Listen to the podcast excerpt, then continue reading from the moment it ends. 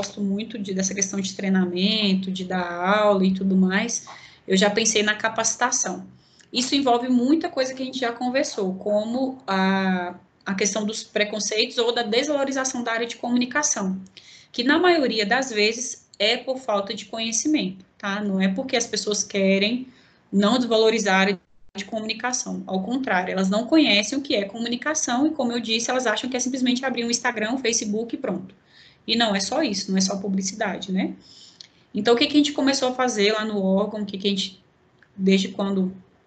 eu assumi, eu, junto com a, a minha chefe, né, imediata, a gente propôs e logo no segundo mês a gente já conseguiu fazer cursos, treinamentos. E não sei onde vocês trabalham, mas, por exemplo, às vezes a pessoa lá na ponta, ela não tem noção que ela também pode ser uma fonte para o jornalista. Então, a gente acha que tem que treinar porta-voz, mas o certo seria a gente treinar toda,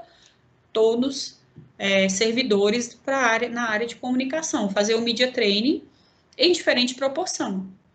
Por exemplo, eu tenho que treinar um porta-voz para falar com a imprensa, para poder se portar com o jornalista, conversar com o jornalista, mas eu também tenho que treinar o servidor que está lá na ponta, que às vezes, às vezes até o porteiro, o que nem é servidor, né, geralmente é terceirizado nos órgãos públicos aqui em Brasília, mas eles têm que ter noção que ele pode ser abordado por um jornalista e entender a complexidade da comunicação.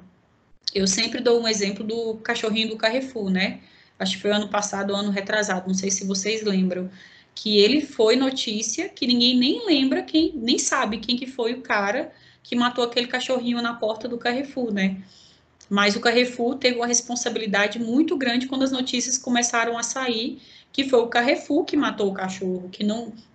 falava vigilante, mas na verdade foi o Carrefour que matou. Tanto que para poder reverter essa situação, o Carrefour teve que doar dinheiro, fazer campanha em prol de animais e tudo mais. Então, eu acho que, pelo menos na época da faculdade ou da minha pós, o pessoal falava muito sobre porta-voz e tudo mais, mas hoje eu já enxergo que todo mundo tem que ter um treinamento na área de comunicação, entender o que é uma notícia, entender o que é critério de noticiabilidade, entender a cabeça de um jornalista, nem que seja por cima, que talvez nem a gente se entenda, né? Mas é, é importante esse treinamento de forma, de forma ampla para que quebre esses preconceitos, para que, que quebre a essa não desvalorização da área de comunicação, para que entenda o quanto é complexo e principalmente para a gente pensar também na valorização da nossa carreira, do nosso trabalho, né? E é uma coisa que eu reforço, eu tenho batido muito a tecla, que a gente teve a nossa desvalorização, aquela época lá que eu lembro, acho que foi em 2000 e, eu estava no meio da faculdade quando teve a queda do nosso diploma, então isso para nós gerou, eu acho que gerou um baque, não tem como, e muitos resultados a gente está vendo aí, das pessoas acharem que todo mundo pode ser jornalista de qualquer forma,